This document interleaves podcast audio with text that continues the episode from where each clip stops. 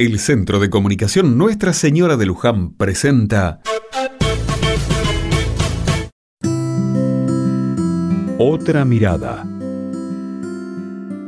Hola, ¿cómo están? Esperen un segundo. Listo. Perdón, es que estoy terminando un libro y si no marco la página donde dejo la lectura, me pierdo. ¿Ustedes están leyendo algo? Para mí leer es viajar en el tiempo y en el espacio. No siempre me gustó leer. De chico me acuerdo que en mi casa leían un montón. Siempre había libros en la vuelta, pero a mí no me llamaban la atención. Con el tiempo, empecé a darme cuenta de lo valioso que podía ser la lectura. Aprendí de otras culturas y tradiciones, de nuestra historia, entendí matemáticas, me cuestioné algunas verdades, me reí y también me emocioné con algunas historias.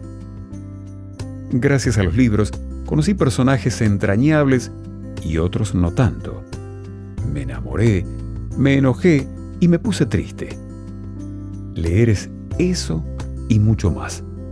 Leer es conectar con el mundo de otros y con el propio.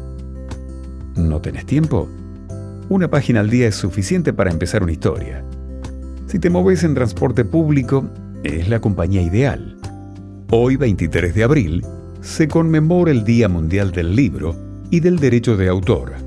La fecha fue proclamada por la UNESCO y coincide con la desaparición en distintos años de los escritores William Shakespeare, Miguel de Cervantes y de Garcilaso de la Vega.